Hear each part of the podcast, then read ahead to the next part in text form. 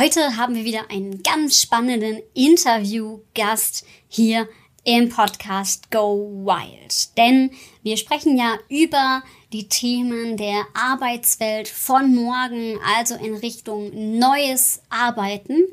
Und da fällt ja auch oft das Thema Agilität mit rein. Und häufig wird es irgendwie in einen Topf geworfen. Also New Work ähm, und agile Methoden kommen ganz oft in einem Atemzug, weil bei beidem geht es um Selbstorganisation. Aber was ist denn jetzt eigentlich der Unterschied? Also was hat neues Arbeiten mit agilen Methoden zu tun oder auch nicht und wo grenzt man die beiden ab?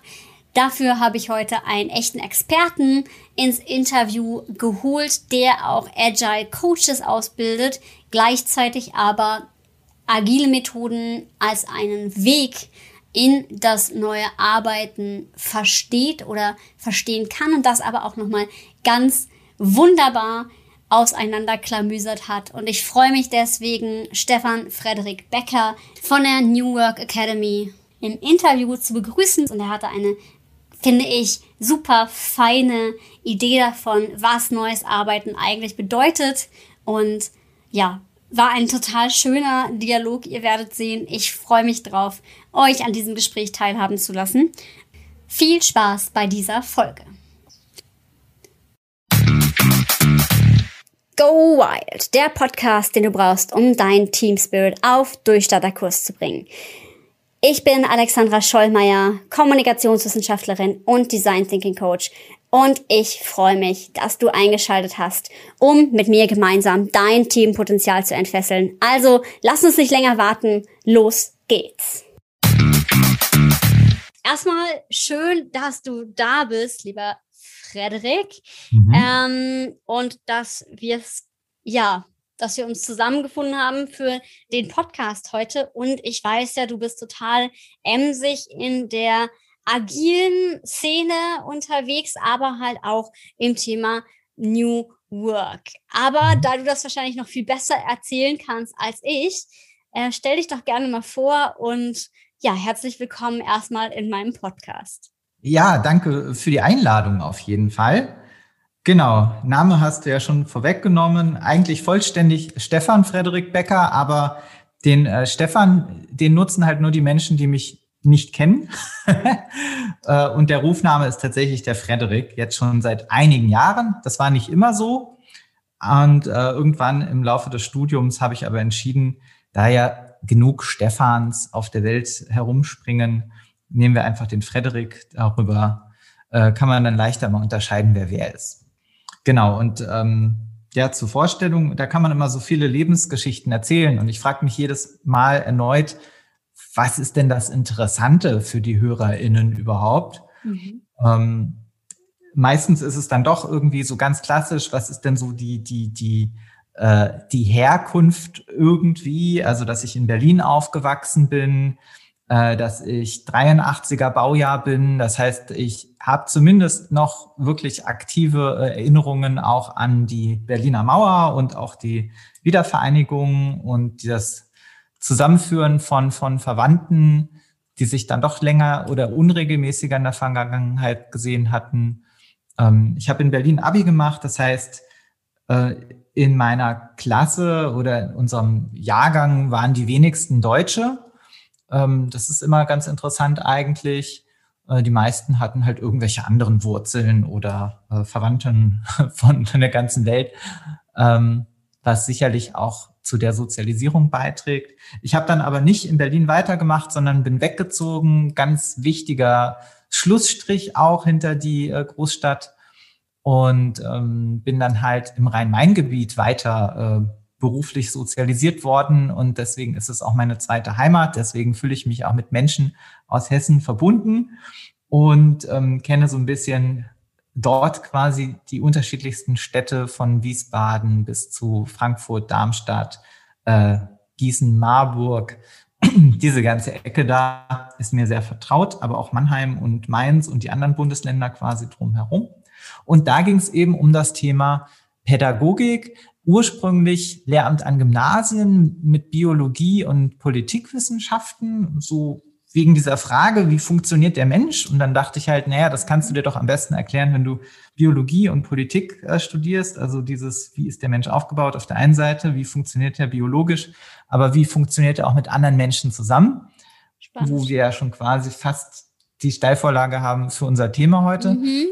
Und, äh, und dann aber habe ich im Studium immer wieder gemerkt, und ich meine, das hat mich ja auch zum Lehramt getrieben. Ich will ja vor allen Dingen mit Menschen arbeiten. Und dann habe ich gemerkt, Mensch, Pädagogik und Erwachsenenpädagogik ist doch eigentlich das Interessante. Und als es dann vor allen Dingen um kritische Theorie ging und das Hinterfragen von allgemeinen Konzepten oder wie wir leben oder wie wir Bildung ähm, angehen in diesem Land und die Vision und vor allen Dingen die Verhinderung von Dingen, die in der Vergangenheit geschehen sind, äh, den Einfluss von Medien etc. pp. Da wurde es sozusagen dann so aufregend, dass ich gemerkt habe, Mensch, das Lehramt, das greift mir zu kurz. Ich muss irgendwie äh, raus in die Welt und äh, noch mit viel mehr Menschen anders zusammenarbeiten und wie wir immer so schön sagen, ähm, ich bin ja inzwischen, äh, genau, habe ja, hab ja ein zweites Gründungsprojekt laufen, die New Work Academy, äh, wo wir agile Coaches ausbilden und wir sagen auch manchmal, wir räumen das auf, was die Menschen in der Schulzeit oder auch während des Studiums erlitten haben. Äh, das heißt, wir geben ihnen Dinge an die Hand oder Werkzeuge oder auch ähm, ein anderes Verständnis vielleicht vom Arbeiten und Leben, was ihnen halt vorher irgendwie so nicht gegönnt wurde oder wo sie vorher das Gefühl hatten, das kam zu kurz, weil es immer um Wettbewerb und Vergleiche ja. und, und, und, und Egoismen ging, ähm, geben wir sozusagen jetzt äh, ihnen an anderer Stelle einen anderen Raum. Und ja, und so, so lief es aber auch bei mir schon im Studium, dass ich immer mehr entdeckt habe, es gibt die Räume, die sind irgendwie toxisch und es gibt andere Räume, wo ich auch Fortbildungen machen kann im Bereich Coaching und Projekt- und Teambegleitung. Und über diese Schienen bin ich dann ja auch in dieses Thema Agilität gerutscht. Und deswegen bin ich da dann auch als erstes, als ich dann irgendwann, nachdem ich dann nicht mehr Vimi war und nachdem ich dann tatsächlich auch das wissenschaftliche Umfeld verlassen habe und ähm, was ja sehr schön war, weil ich dort auch ganz viele Studierende ausbilden durfte, auch im Bereich Schlüsselkompetenzen, bin ich dann in die Wirtschaft und dann habe eben in dieses agile Umfeld konkret rein als Scrum Master und habe quasi äh, da dann sozusagen die anderen Gesichtspunkte in der Arbeitswelt kennengelernt.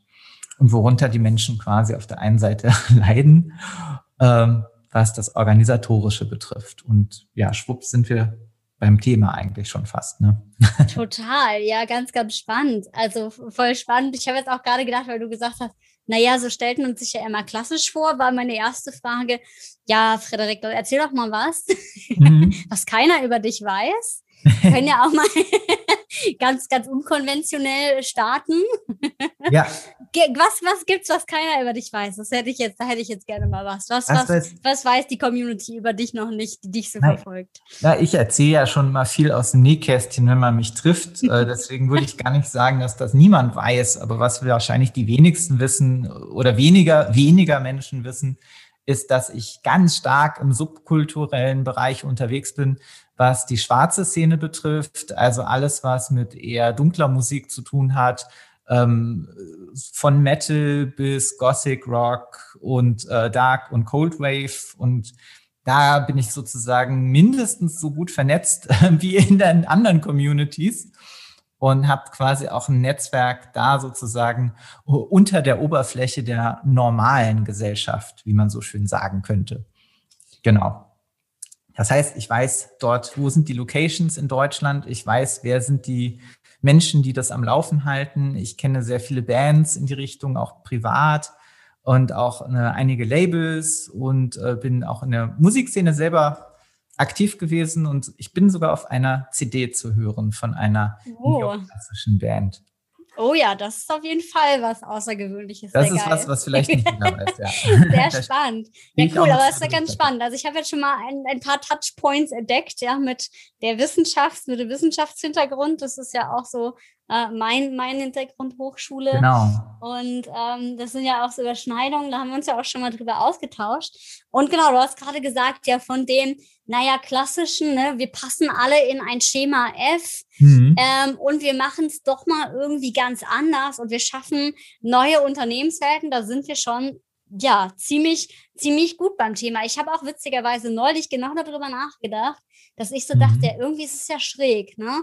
Also ähm, die Welt, ähm, im Prinzip sind wir ja alle ähm, gerade Anfänger, dadurch, dass wir auch in was hinein sozialisiert worden mhm. äh, sind, was ja ganz, ganz starke ähm, Vorgaben uns eigentlich macht, wie wir zu sein haben. Mhm. Und deswegen finde ich es irgendwie lustig, weil ich das Gefühl habe, ähm, so in der Wirtschaft, so dieses neue Arbeiten und wir entdecken neue Arbeitsweisen. An einigen Stellen ist es schon total weit und trotzdem ist es aber auch immer noch an vielen Stellen so, ja, darf ich das wirklich? Also darf ich es mhm. wirklich anders machen? Ne? Mhm. Und das finde ich total interessant, ähm, weil das ja so, so so spannend ist. Ähm, nimmst du das ähnlich wahr? Also ich habe manchmal das Gefühl, das ist so ein bisschen wie so ein, wie so ein Bruch. So darf ich jetzt wirklich irgendwie was anders machen? Ja, ja. Und das fragen ja auch viele. Oder das erlebt man ja auch, wenn man sie begleitet bei ihrer Arbeit,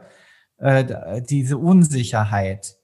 Äh, und auch, und auch so dieses, und auch schnell Schuldgefühle oder, oder so, so, so ein vorsichtiges Vorgehen, weil eben die Annahme betrifft, äh, besteht, äh, das, das liegt ja gar nicht in meinem Möglichkeitsraum. Also Menschen schränken ja oder nehmen ja erst einmal immer weniger Möglichkeiten wahr, als sie tatsächlich hätten.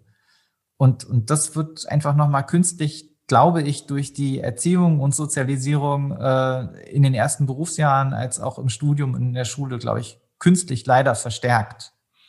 So, das darf ich ja gar nicht. Ja, ja, das, den, den, den Eindruck habe ich auch, ne? Deswegen finde ich es auch ganz spannend. Also den Gedanken hatte ich, ich weiß gar nicht, gerade vor ein paar Tagen. Ähm, aber ganz, ganz spannend. Also gerade dann halt auch mit dem Hintergrund, ähm, den du da aufmachst, ähm, sehr, sehr, sehr, sehr spannend.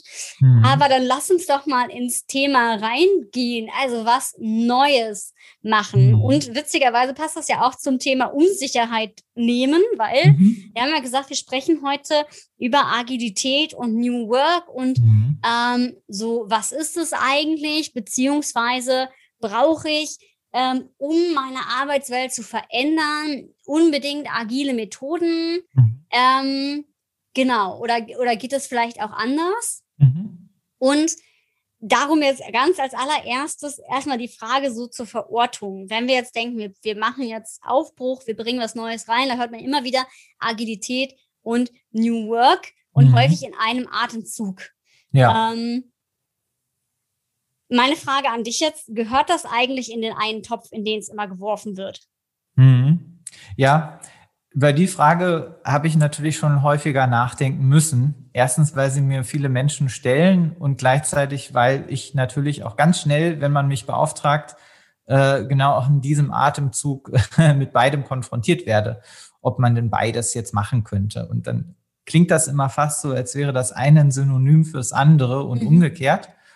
Und gleichzeitig handelt es sich um zwei völlig unterschiedliche Konzepte, die und die aber gleichzeitig sozusagen ähm, beide unsere aktuelle Lebenswelt stark bestimmen und deswegen natürlich nicht trennbar sind. Das, das wäre genauso wie wenn du mich fragen würdest, naja, äh, soll ich, soll ich, soll ich trinken oder soll ich essen? Und dann würde ich halt sagen, naja, am Ende des Tages musst du beides gemacht haben, wenn wenn es dir gut gehen soll.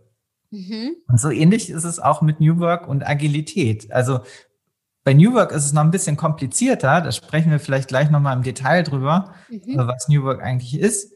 Bei Agilität kann ich das natürlich jetzt Gott sei Dank nach so vielen Jahren endlich mal auch für mich klar benennen.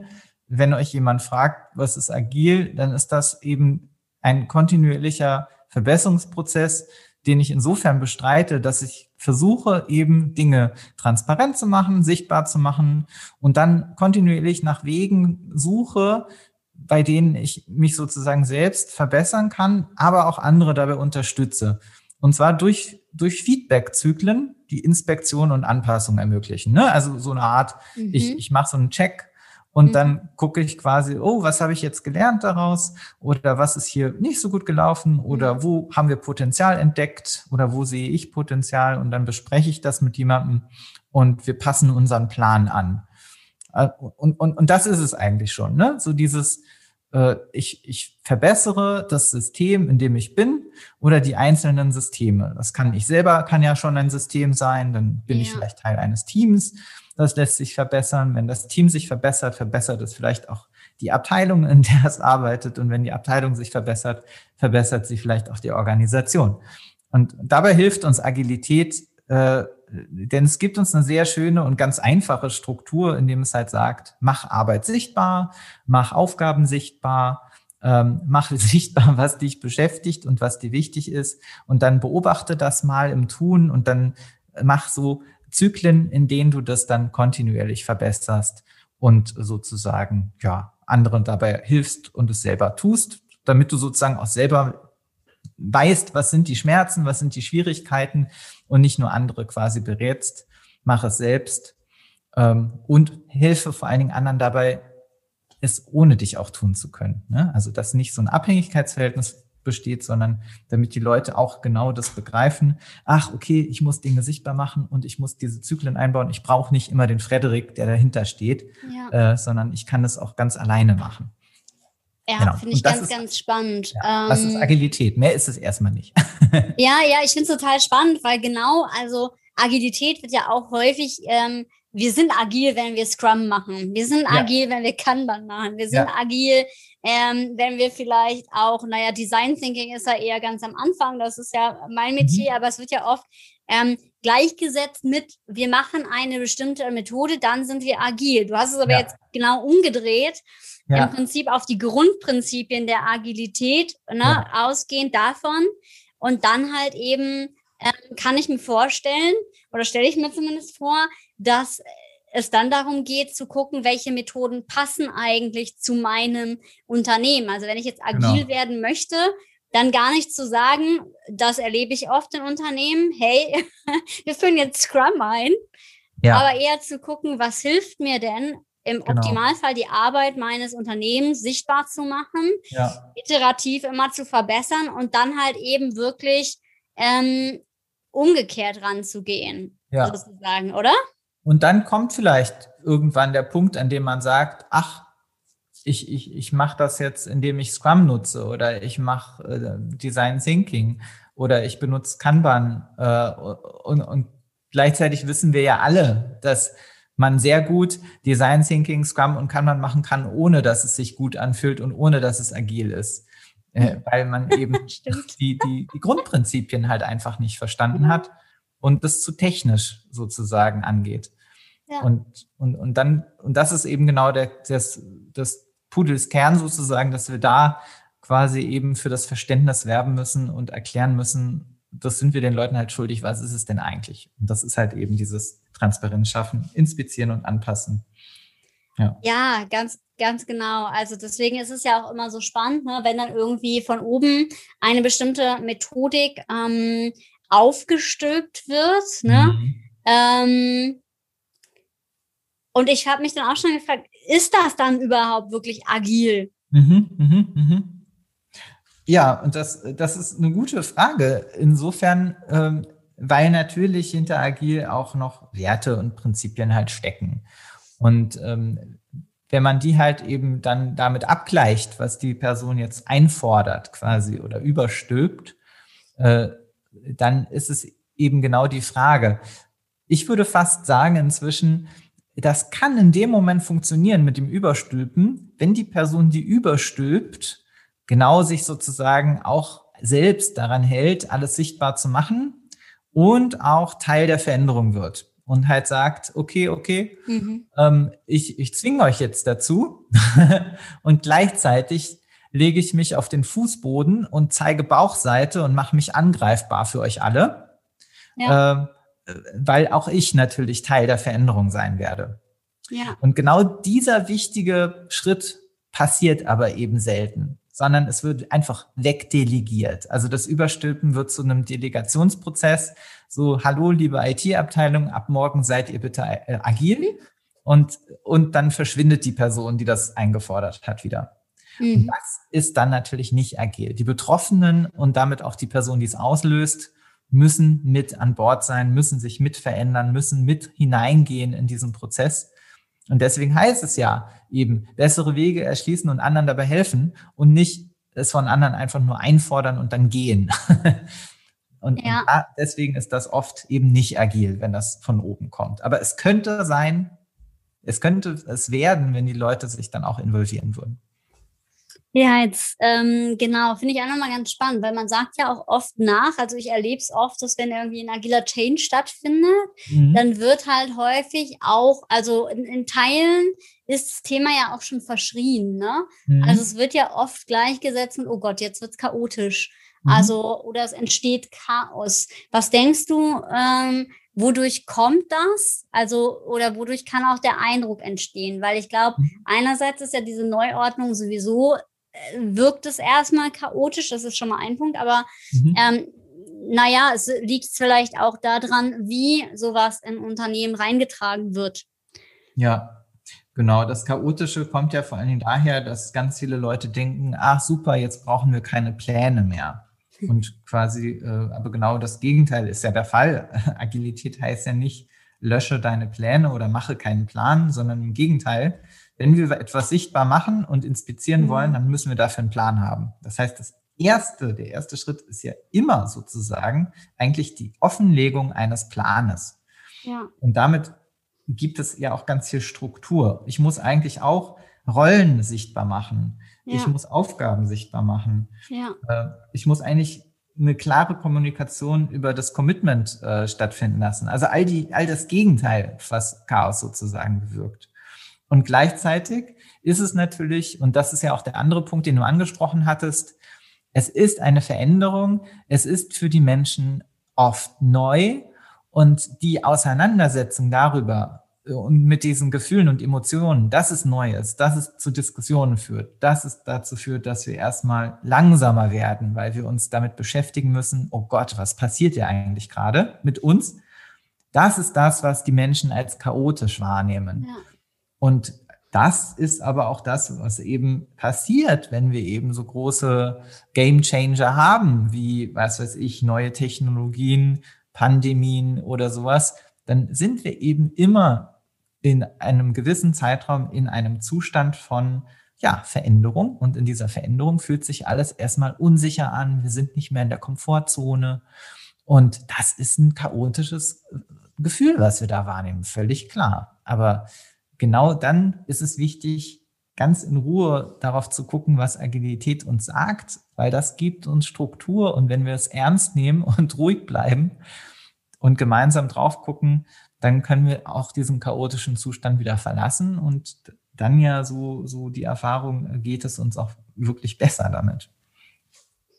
Ja. Aber das muss man schaffen, das muss man aushalten. Und dieses Aushalten ja. ist eben das, woran es oft scheitert. Und man muss ja auch ehrlicherweise sagen, wir sehen es ja auch eben an der aktuellen Lage, das Aushalten kann eben auch ein Zeitraum weit über zwölf Monate sein.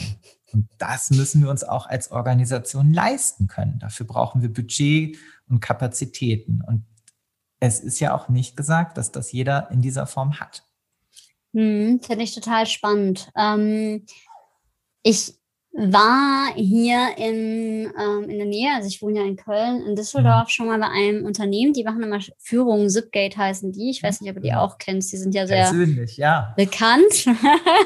im Bereich Agilität und die haben das ja echt gut hingekriegt. Mhm. Ähm, was denkst du, was sind denn so Gelingensfaktoren? Weil ich weiß, dass der Geschäftsführer von Zipgate ähm, mal gesagt hat oder dass das sozusagen weitergegeben worden ist, dass ähm, ja, wenn das Unternehmen halt stärker wächst ähm, als die 100 irgendwas Mitarbeiter, die sie damals zu dem Zeitpunkt waren, als ich dort die Führung mitgemacht habe, dass man mhm. dann im Prinzip ähm, doch eventuell nochmal anders strukturieren muss, als halt wirklich über, die haben ja im Prinzip, haben ja einen Geschäftsführer und dann halt die agilen Teams, die halt jeweils für bestimmte Produkte ähm, zuständig sind. Mhm. Ähm, was, was denkst du? Also gibt es da irgendwelche Grenzen sozusagen? Ähm, heißt Agilität vor allem auch Hierarchiefreiheit? Also ist es mhm. deckungsgleich? Mhm. Und, und, und ja, klär mich mal auf. ja, genau. ja, das ist auch sehr spannend, weil das ist auch etwas, was sich relativ festhält, dass es ähm, Hierarchiefreiheit bedeutet. Ähm, und, und das ist, finde ich, ganz spannend, weil wenn wir natürlich darüber nachdenken, ähm, wie, wie funktioniert gute agile Produktentwicklung und wir tatsächlich innerhalb eines Scrum-Teams sind, dann ist natürlich, gibt es innerhalb des Scrum-Teams keine Vorgesetzten oder sowas. Ja. Und gleichzeitig haben wir aber bestimmte Aufteilungen von Verantwortungen. Ne? Also der Scrum Master äh, beherrscht den Prozess. Er kann da auch sehr hart eskalierend wirken. Äh, wir haben den Product Owner, der die Macht über die Priorisierung hat, also wirklich das Produkt owned. Deswegen heißt er ja so und insofern auch dann ganz klar sagen kann, was ist die nächste Aufgabe, mit der wir uns beschäftigen und auch den Zugriff hat auf die Stakeholder ganz direkt. Mhm. Wir haben das Team, was wiederum die Kontrolle darüber hat, wie setzen sie diese Sachen um. Ähm, und das kann man natürlich jetzt alles auch als Hierarchie wahrnehmen. Aber das ist natürlich ein anderes Konzept von Hierarchie. Deswegen würde ich Fall. sagen, wir müssen diesen Begriff vielleicht uns anders angucken. Und dann hast du aber Zipgate eben angesprochen. Und das Spannende an Zipgate ist ja, dass zumindest vor zwei Jahren, als ich das letzte Mal mit ähm, äh, diversen Scrum Mastern gesprochen habe von Zipgate, die gesagt haben, naja, wir dürfen unsere eigene Geschäftsführung leider nicht coachen. Und das ist ja super interessant, weil das sagt, ja, dass da scheinbar diese Hierarchie da ist, so mhm. in Form von einer Grenze, obwohl die sogar ja explizite Rollen dafür haben, die andere Mitarbeitende coachen. Und das würde ja die Geschäftsführung ganz normalerweise auch einschließen. Äh, und trotzdem machen sie da diesen Cut und bestehen ja. auf diese Hierarchie, wenn wir sie jetzt so beschreiben oder wahrnehmen. Ja. Und trotzdem würde ich sagen, funktioniert agiles Arbeiten bei Zipgate fast am besten, wenn man sie jetzt vergleicht mit anderen Unternehmen in Deutschland. Ja. Und das heißt für mich wiederum, aha, die Frage ist sozusagen eher, wie lebe ich Hierarchie? Ja. Und dann ist es durchaus möglich, dass auch Hierarchie und Agilität äh, sich nicht widersprechen müssen. Und gleichzeitig, ähm, ja, werden, also bei Kanban ist es ja eh so, dass wir auch Rollen akzeptieren, die auch hierarchisch sind. Ne? Ja. Also gleichzeitig, alles hat seine Vor- und Nachteile und wir müssen halt einfach gucken, was fühlt sich gut an. Aber es gibt nicht dieses, es ist nicht fundamental sozusagen, spricht erstmal nichts dagegen, wenn wir auf die gesamte agile Organisation blicken, dass es da auch an der einen oder anderen Stelle Hierarchien gibt. Ja, ja, ganz spannend, weil das sind ja echt immer so klassische ähm, Vorurteile, ja, die, genau. die man da einfach immer wieder auch mitbekommt oder die dann ja, da eben auch mit reingetragen werden. Ja. Ähm, aber dann mal umgedreht, was ist denn, was denkst du, was brauchst du, damit Agilität funktioniert? Ja, und das ist natürlich genau die richtige Frage. Und da spreche ich jetzt einfach mal was an, was mir halt extrem wichtig ist. Und zwar, ich habe einen ganz tiefen Glauben an gute Könige und gute Königinnen. Der Glaube ist tatsächlich eher auch bei den Königinnen, aber ich, ich glaube auch noch an gute Könige. Und die sind sozusagen eben wichtig. Denn wenn, wenn die sozusagen die Inhaberin oder der Inhaber einer Unternehmung ähm, offen ist, weil vielleicht bestimmte Dinge in ihrem Leben dazu geführt haben, dass sie sehr gut darin ist, die Komfortzone zu verlassen, über den Tellerrand zu gucken und zu verstehen, wie das große Ganze und Menschen funktionieren, ähm, dann ist diese Person in der Lage, diesen Raum eben anzubieten mhm. und die Leute dazu einzuladen, in diesen Veränderungsprozess reinzugehen und anders zu arbeiten. Und dann bietet sie auch eine richtig gute Orientierung und Struktur. Und das ist ja eben das, was die Menschen ja auch brauchen oder wonach sie sich sehnen, wenn sich Dinge verändern. Ähm, deswegen finde ich, ist ein Gelingensfaktor definitiv eine Führungskraft, ähm, im sogar ganz klassischen Sinne, die allerdings nicht klassisch quasi sich verhält und äh, sozusagen ähm, bestimmte Führungscharakterzüge aus der Vergangenheit hat, sondern eben eher aus der heutigen Zeit, wo wir eben sagen würden, na ja, die Person hat verstanden, was Schlüsselkompetenzen sind, ist äh, sehr gut in der gewaltfreien Kommunikation mhm. zu Hause, ähm, hat ein, ein sehr gutes äh, pädagogisches Verständnis, äh, wie sie mit anderen Menschen umgeht. Sie hat ein, ein systemisches Verständnis, wie sie anderen Menschen hilft und ihnen nicht ihre eigenen Lösungen aufdrückt, sondern ihnen eher den Raum anbietet, dass sie selber zu Lösungen kommen und äh, so Montessori-mäßig ihnen hilft, sich selbst zu helfen. Und ja. das ist aber eben etwas, das ist hoch anspruchsvoll. Das ist eine Person äh, oder eine Spezies von UnternehmerInnen, äh, die es noch nicht so häufig gibt. Äh, und trotzdem glaube ich, entwickeln wir uns vielleicht langsam in eine Gesellschaft hin, wo, wo es solche Spezies häufiger anzutreffen gibt. Und die sind sozusagen aus meiner Sicht ein schöner initialer Punkt für größere Veränderungen dann. Mhm. Gleichzeitig haben wir auch die Graswurzelbewegungen, die auch wichtig sind und auch gut sind. Die haben aber eben immer genau die eine Grenze, nämlich bis sie an eine Führungskraft geraten, die eben nicht so ist, wie ich es eben mhm. habe, sondern eben old ja. school und ähm, andersdenkend in äh, einer für mich toxischen Art und Weise. Ja.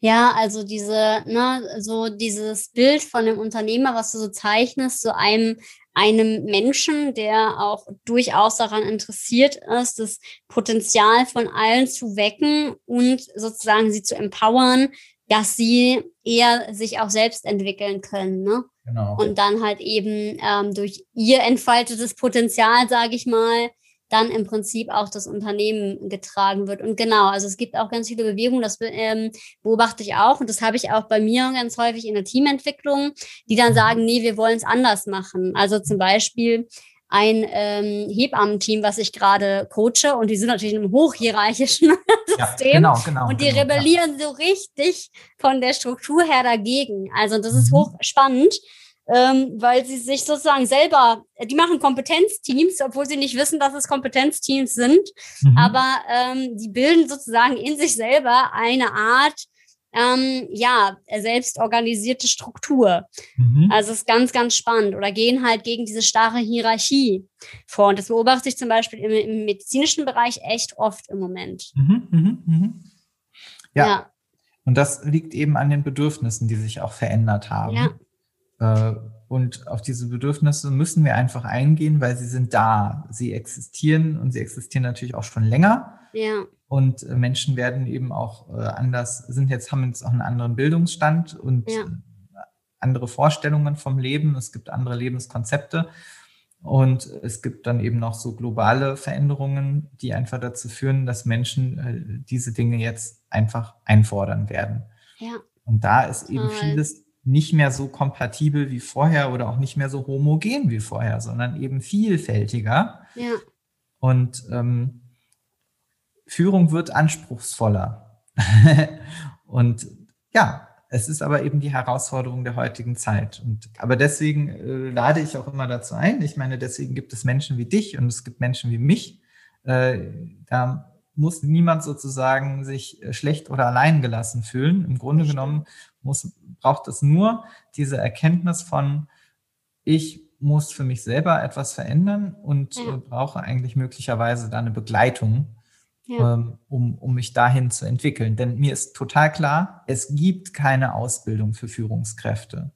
Die gab es nie und die gibt es auch jetzt nicht. Es gibt diverse Fortbildungen und wir wissen aber alle, wie die halt laufen, nämlich unbefriedigend, weil sie eben nicht praxisnah sind und eben all diese Konzepte, von denen wir heute reden, ja auch gar nicht beinhalten oder wenn dann nur tangieren und theoretisch sind. Und dieses menschliche Begleiten, äh, das ist einfach, es ist was an, ganz anderes, eine ganz andere Hausnummer. Und ich glaube, da braucht jeder auch eine eigene Betreuung, weil jeder von einem anderen Punkt aus startet. Ja, ja, das ist nochmal ganz spannend, was du sagst. Also ich glaube auch, eine Führungskräfteentwicklung kann ganz, ganz viel beitragen, dass man in die richtige Richtung schwimmt. Mhm. Ähm, aber ich hatte das ähm, neulich auch als Exemplarfall. Also da war auch eine Führungskraft, die sogar echt einige Male auf die Nase gefallen ist, weil sie mhm. halt gedacht hat, ähm, so, ich ähm, nehme jetzt das in die Hand ähm, und ähm, alle machen so, wie ich will und dann wird's gut. Aber so war es halt nicht. Also die ähm, ist auch mehr, also ist halt sogar mehrmals gegangen worden, die Führungskraft. Hat sie auch erzählt, das fand ich total stark. Und hat aber dann auch gesagt, okay, ich baue jetzt hier ein neues Team auf und ich habe zwar meinen Teil schon gelernt und ich denke, er hatte auch für sich eine ähm, spannende Reise hinter sich gebracht und ja. hat dann aber gesagt, nee, ich nehme trotzdem eine Begleitung ähm, jetzt für diesen, weil es ging um digitalen Change, also jetzt virtuelles Team, Zusammenarbeit. Ich nehme trotzdem dieses ähm, Thema mit jemandem anderen noch mit auf, der mich begleitet, weil ich weiß nicht genau, wie man ein virtuelles Team onboardet. Ich habe zwar eine Vorstellung davon, aber ähm, bestimmte softe Komponenten, keine Ahnung, wie ich das jetzt, wie ich den Team Spirit sozusagen ankurbel, mhm. ähm, wie ich zumindest schon mal den ersten Aufschlag mache. Und ähm, ja. das haben wir dann halt gemeinsam gemacht und das war halt auch nochmal echt richtig, richtig gut. Und das ist halt eben genau der Punkt. Also ich bin ja. auch ein großer Fan davon, das tatsächlich im Dialog mit dem Team zu machen, eben aufgrund ja. Dieser Werte, die dahinter stehen. Ne? Also aufgrund, also natürlich macht es auch Sinn, mit der Führungskraft manchmal alleine zu arbeiten, aber häufig zeigen sich in dem System, in dem Team dann halt nochmal ganz andere Dinge. Sonst hast du es wieder im luftleeren Raum. Und das finde ich immer ganz, ganz spannend, was sich daraus so ergeben kann.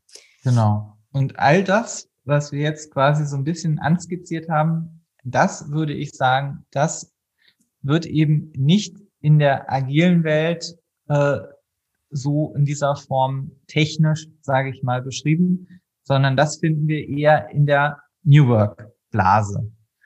Ja. Und, und, das, das Schwierige an dieser Stelle ist aber, dass es hier kein Fundament gibt, äh, auf das das sinnvoll sozusagen fußt, äh, sondern es gibt quasi so eine Art äh, evolutionäre Abspaltung, bei dem, bei der es aber bisher noch niemandem gelungen ist, die, die geschickt und, und eigentlich richtig taxonomisch äh, mal zu beschreiben und einzuordnen. Und das ist quasi die andere Schwierigkeit, weswegen ich am Anfang gesagt habe, über Agilität können wir gut sprechen, weil wir können klar benennen, was sind die drei Säulen, also Inspektion ja. und Anpassung und Transparenz und was können wir dafür tun.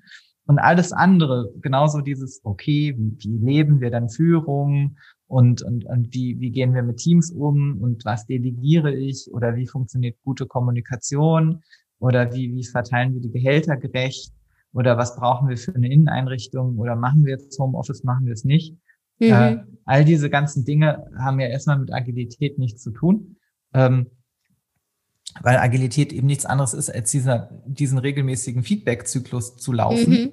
Die Inhalte, die thematisieren, die, die die Gesellschaft aber prägen und die die Menschen beschäftigen und ihre Bedürfnisse, das ist wiederum etwas, das wird eben, sehe ich eher in dieser New Work-Szene.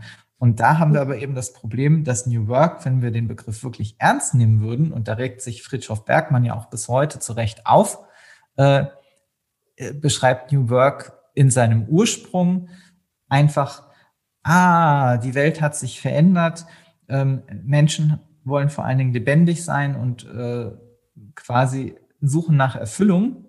Mhm. Und dafür haben wir das falsche oder haben wir ein, ein defektes Wirtschaftssystem, was wir mhm. auf jeden Fall optimieren, wenn nicht sogar komplett verändern müssen. Und das ist das, was er mit dem New Work-Begriff dann konzeptuell erdacht hat, dass er gesagt hat, ah, alles, was wir da gerade betreiben, ist Schwachsinn. Wir, mhm. müssen das, wir müssen das runterfahren. Äh, Lohnarbeit 40 Stunden die Woche ist, äh, das hilft uns nicht weiter. Das dürfen eigentlich maximal 30 Prozent sein. Ja. Weil wir brauchen eigentlich den Rest der Zeit. Und ich glaube, das merkt auch jeder Einzelne von uns. Ja. Eigentlich brauchen wir Zeit für ganz andere Dinge, die uns viel wichtiger sind wenn wir tatsächlich so ein Gefühl von Glück und Zufriedenheit und Ausgeglichenheit und Balance haben wollen. Ja. Und das ist halt ein sehr privilegierter Anspruch auf der einen Seite. Ja. Bergmann hat ja aber ganz bewusst, äh, aber in, in Teilen der Bevölkerung und in Teilen der Welt gearbeitet, wo es den Menschen ja besonders schlecht ging, um halt zu zeigen, ja, das ist ein privilegiertes Problem und gleichzeitig können wir aber auch, würden wir es ernst nehmen, sozusagen, würden wir es ernst nehmen, können wir auch den größeren, anderen und ärmeren Teil der Bevölkerung und der Weltbevölkerung damit unterstützen. So, und das ist eben das Traurige. Wir reden nämlich immer nur über die Themen, über die wir eben auch gerade gesprochen haben. Mhm. Das betrifft ja aber eher so den, weiß ich nicht. Ich bin da ganz schlecht, was die äh, Prozentzahlen betrifft. Aber ich würde mal fast denken, das betrifft halt eher so den gehobenen äh, oder den wohlhabenderen 20 Prozent und die anderen 80 Prozent, ja. die bräuchten halt eigentlich ein ganz anderes System äh, weltweit, damit es ihnen auch besser geht. Ja. Das hat natürlich geopolitische Gründe, warum das auch nicht äh, so einfach umzusetzen ist. Aber Bergmann hat ja auch nie gesagt, dass es einfach ist und hat gesagt, es ist doch einfach bescheuert, dass so viele Menschen auf der Welt leiden. Können wir nicht da was machen? Denn wenn wir so weitermachen, und das ist jetzt auch in seinen aktuellen Debatten rauszuhören, ähm, wir verschwenden nach wie vor die falschen Ressourcen. Mhm. Ähm, diesen Planeten wird es nicht ewig geben in dieser ja. Form. Und eigentlich ja. müssten wir auch deswegen, also in mehrerlei Hinsicht, weil wir so viel Armut haben, weil wir begrenzte Ressourcen haben, weil der Planet nicht ewig so weiter existieren kann, müssen wir eigentlich mal anfangen, umzudenken. Und Total. wo, wenn nicht in so einem wohlhabenden Land wie zum Beispiel in Deutschland. Und diesen Sprung haben wir aber nicht geschafft und haben halt in, sind halt in, in Anführungszeichen leichteren Weg gegangen und haben gesagt, ach, ich vergesse das einfach mal alles, was der Bergmann da gesagt hat, oder ich, ich, äh, oder ich entwickle daraus eben diesen evolutionären anderen Zweig und schaue einfach nur, ähm, wie geht's denn uns in unserer Unternehmenskultur und mhm. tun wir in unserer Organisation das, was wir wirklich, wirklich wollen? Mhm. Und ähm, können wir das nicht optimieren, wie wir arbeiten und wo wir arbeiten und so ein bisschen mehr Mobilität reinbringen oder bessere Technologien nutzen und so? Und das widerspricht dem Ganzen ja nicht unbedingt. Aber ähm, Bergmann sind wir sozusagen damit nicht gerecht geworden. Spannend. Da das kommt nochmal dieses Über. Thema Purpose rein. Ne? Also wozu ja. machen wir das eigentlich und welche gesamtgesellschaftliche Verantwortung haben wir eigentlich auch in dem Betrieb? Ne? Ja, genau. Und ähm, ja, ganz, ganz spannend. Und da haben wir dann nochmal eine ganz, ganz andere Komponente mit drin. Ja. Mhm, ja. Und ich habe aber für mich gelernt, es, es, man hört es ja jetzt eben schon raus, es ist es ist, glaube ich, aber nicht gut, das so, wie ich es eben gemacht habe, so gegeneinander zu spielen. Mhm. Weil dann, dann landen wir wieder in gegenseitigen Schuld und Vorwürfen. Ja. Und das hilft uns nicht weiter, weil diese Bedürfnisse, die sind ja auch real. Und das ist ja erstmal auch nicht verwerflich, selbst wenn man privilegiert ist, ähm, für sich Dinge einzufordern. Ja. Und deswegen wäre mein Ansatz, oder wie ist es jetzt, dass ich quasi inzwischen ganz bewusst von New Work spreche, wenn ich äh, über Bergmanns Theorien spreche, weil ich auch daran glaube, dass der Planet nicht mehr ewig so äh, für uns äh, da ist, wenn wir nichts ändern. Und da auch natürlich mit Leonie ja deswegen auch äh, versuche, diese, diese Konzepte von Bergmann auch erlebbar zu machen, um halt mhm. halt zu schauen, was gibt es mhm. für Alternativen. Und gleichzeitig in der Zwischenzeit natürlich trotzdem die Leute sich äh, an uns wenden für sagen wir mal, die äh, klassischen Themen. Und die sind ja eben halt, da dreht es sich eben viel um Unternehmenskultur. Ja. Und dann spreche ich da aber nicht von New Work oder versuche den Leuten beizubringen, dass sie es nicht New Work nennen, sondern zeitgemäßes Arbeiten.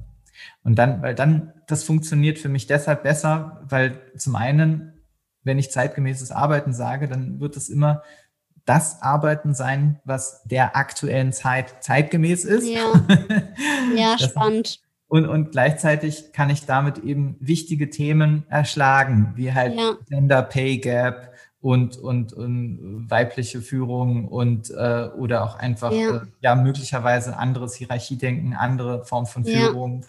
andere Form von Gehaltsvergabe, sichtbar machen von Arbeit oder der initiale Vorschlag, ähm, hey, vielleicht wäre agiles Arbeiten für unsere Organisation sinnvoll.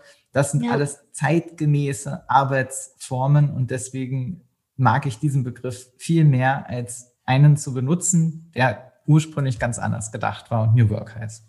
Super spannend. Ja, also das ist auch nochmal genau das, wirklich nochmal tiefer zu graben. Ne? Und das wird ja auch ganz mhm. viel, da wird ja irgendwie so ein so eine, das habe ich beim BGM schon erlebt. Also es mhm. wird ganz häufig, also ich komme ja aus der betrieblichen Gesundheits, ähm, also betrieblichen Gesundheitsmanagement beziehungsweise betrieblicher Gesundheitsförderung eigentlich. Ja. Und auch da wurde schon draufgeklebt, was gar nicht drin war. Also wir machen mal eine ja. bewegte Pause, ja, und das ja. nennen wir dann BGM. Aber es ist eigentlich, ich mache eine Mini-Sache, die auch nicht das Problem der Mitarbeitenden löst, sondern ich mache ähm, ja eine bewegte Pause die vielleicht natürlich toll ist und auch ein bisschen in Team Spirit ähm, hilft, aber das ist ja nicht ganzheitlich gedachtes BGM. Ja. Ähm, und, und so ähnlich ist das dann teilweise auch. Ne? Es ist dann halt eben sowas draufgeklebt, ja. aber es ist halt eben nicht ganz hundertprozentig das drin, ähm, wie es eigentlich ursprünglich mal gedacht ist und wie es genau. vielleicht auch ähm, von innen heraus wichtig ist. Und ich finde es auch wichtig, was du sagst, ähm, auch nochmal sich anders weiter hinzurichten, also auch ähm, zu gucken, okay, mh, dennoch irgendwie, was ist sozusagen auch der, der Purpose sozusagen mhm. unseres Unternehmens und wie können wir eigentlich auch wirklich auf einer gesamtgesellschaftlichen Ebene anders agieren. Also ich habe tatsächlich einige Unternehmen, wo es auch um das Thema Nachhaltigkeit geht, mhm. ähm, wo ich irgendwie immer mal wieder dran stoße und finde es halt ganz, ganz, ganz wichtig, da auch ähm, weiterzudenken. Aber auch nochmal wichtig, eben zu gucken, okay, ähm, im Prinzip ist eigentlich mehr so dieses ähm, ja, gesamtgesellschaftliche Denken dahinter. Das ist eigentlich eher ähm, New Work als das, was eben im Prinzip dann weitergetragen wird, was du als genau. zeitgemäßes Arbeiten ähm, genau. bezeichnet hast, ne? Ja, ja, richtig, genau. Sehr, sehr spannend. Ja, richtig, richtig cool. Ja, ähm, ja, es hat eine ganze Weile für mich selbst gebraucht, um das zu verstehen. Das ist wirklich auch schwer, weil ja. natürlich von allen Seiten in Publikationen oder auch in der Praxis wirklich die Begriffe, wie du es eingangs meintest, völlig durcheinander oder einfach im gleichen Atemzug genannt werden. Ja. Und natürlich bestehen, das ist sicherlich ja auch erstmal nur eine Wahrheit, äh, die ich jetzt hier selber für mich definiert habe in meiner Wirklichkeitskonstruktion. Ja.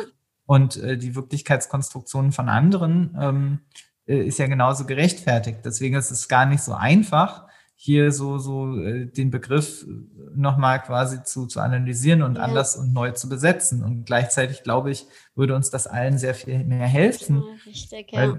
Damit lassen sich einfach die Dinge viel besser erklären. Auch sowas wie, na, warum, wieso haben wir 2019 nicht so viel Homeoffice gemacht wie 2020? Naja, weil der Virus halt äh, eine andere Zeit quasi eingeläutet hat. Ja, sehr, sehr spannend. Zeitgemäß mehr Homeoffice zu machen, was vorher eben nicht so war. Ja, und, mega wichtig. Und bei New Work steht es halt, bei Bergmann ist nichts davon geschrieben, Homeoffice. Ja. ja, ja, mega spannend. Ja, ja, das stimmt. Ähm, also, ne, Friedrich Bergmann, wer sich mit äh, New Work wirklich beschäftigen will, sollte diesen Menschen auf jeden Fall gelesen haben. und ähm, genau, ich, würde ich würde jetzt auch langsam, ich denke, wir haben ja jetzt schon mal so ein bisschen Licht ins Dunkel gebracht, mhm. ähm, zum, zum Ende des Podcasts bringen. Und ähm, auf die Gefahr, dass ich da jetzt einen harten Bruch erzeuge, aber wir haben ja jetzt schon über kühne Ideen gesprochen, ähm, so in Richtung, du hast ja auch schon gesagt, ja, so mehr in, in Richtung ähm, Purpose macht ja auch was. Ja. Ähm, was ist denn die eine wilde Idee, die du für dich ähm, und gemeinsam mit der New Work Academy vielleicht auch verwirklichen möchtest? Mhm. Ja, die gibt es tatsächlich und äh, mit der äh, die halten wir auch immer weniger hinterm Berg versteckt, sondern sprechen sie auch immer häufiger an. Auch mit der Hoffnung, je häufiger wir sie ansprechen, desto eher steigt dann auch die Wahrscheinlichkeit, dass sie real wird. Ähm, und die ist ganz klar.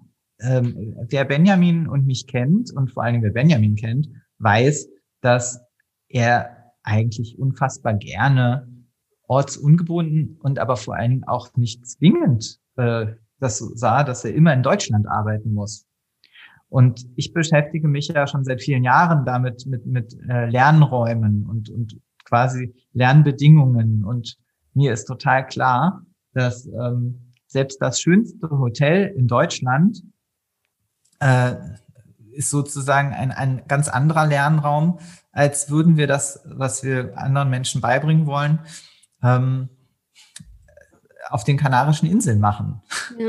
Und da meine ich natürlich auch nicht eine Hotelanlage irgendwie äh, so ganz künstlich mit Swimmingpool, sondern es gibt ja auch die grünen Inseln auf den Kanaren ja. äh, mit viel Freiheit und Land und ohne Tourismus.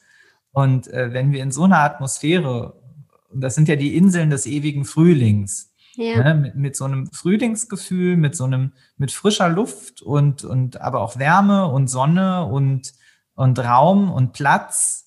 Und, und wenn wir da in so einem Umfeld auch ultra privilegiert, aber so ist es nun mal. Ich glaube, das ist halt eine sehr schöne Lernumgebung für viele.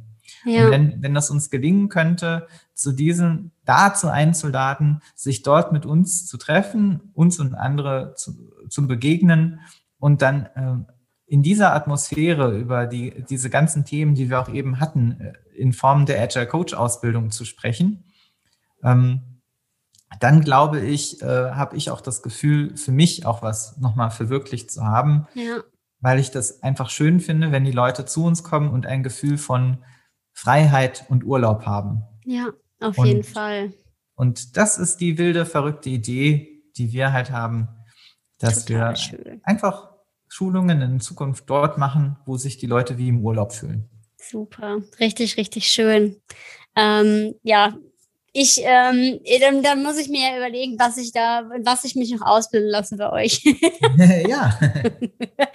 ähm, ja, dann die aller, allerletzte Frage. Was gibt's noch, was du dem Hörer mitgeben möchtest, Frederik?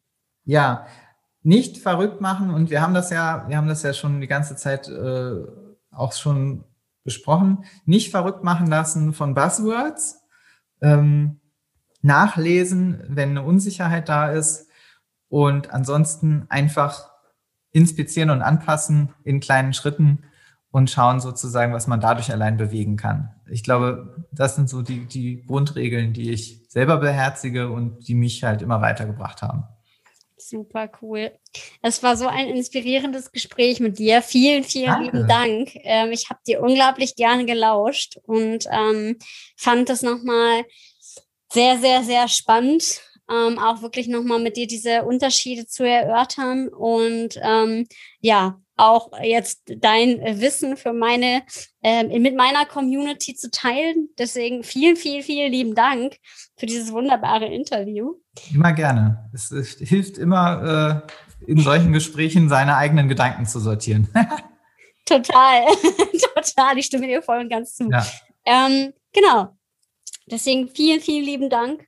Und ähm, es war ein ganz, ganz tolles Interview und ich freue mich schon auf unser nächstes Gespräch. Ja, und ähm, du darfst mhm. gerne die letzten Worte noch verlieren. oh, ich darf das. Ach Gott.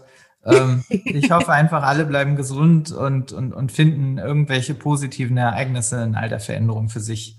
Weil am Ende ist es halt die Perspektive, glaube ich, mit der ja. wir halt das selber in der Hand haben, wie wir es auslegen für uns. Ja, das stimmt. Super. Vielen lieben Dank. Das war unser wunderbares Interview mit Frederik Becker und ja, ein tolles Gespräch, wie ich finde, das sich da ergeben hat und Schaut auf jeden Fall in die Show Notes, wenn ihr eine Agile Coach Ausbildung machen möchtet. Er bildet da Agile Coaches aus mit den verschiedenen Methoden und Hacks ähm, in ganz Deutschland, also an verschiedenen Standorten. Da kann man sich total gut vernetzen.